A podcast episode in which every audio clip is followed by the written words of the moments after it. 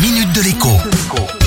Bonjour à tous. Les vacances de Noël sont à peine terminées que déjà, les vacances de février pointent le bout de leur nez. Alors, je ne vous ferai pas l'affront de vous parler de sport d'hiver. Les statistiques sont en effet formelles. Seul un Français sur dix a la chance d'aller au ski. Non, Aujourd'hui, je veux vous parler des déplacements en voiture occasionnés par les vacances scolaires pour ceux qui ont la chance de pouvoir partir. Et pour une fois, ce n'est pas le prix de l'essence qui me préoccupe, mais celui des péages.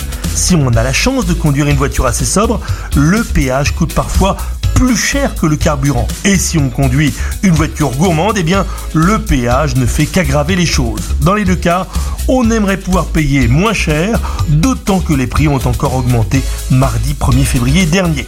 Les sociétés d'autoroute parlent de 2% d'augmentation, mais c'est une moyenne. Par endroit, la hausse peut atteindre 5%. Alors pour faire baisser la facture péage, vous avez deux solutions. D'abord, quand vous programmez votre GPS, choisissez l'option sans péage. Je vous assure qu'on a parfois de sacrées surprises. Sur certains trajets, finalement, le péage ne fait pas gagner de temps ou parfois seulement quelques poignées de minutes. Je l'ai expérimenté plusieurs fois moi-même. Option numéro 2, utilisez un site de planification d'itinéraire comme Autoroute Eco.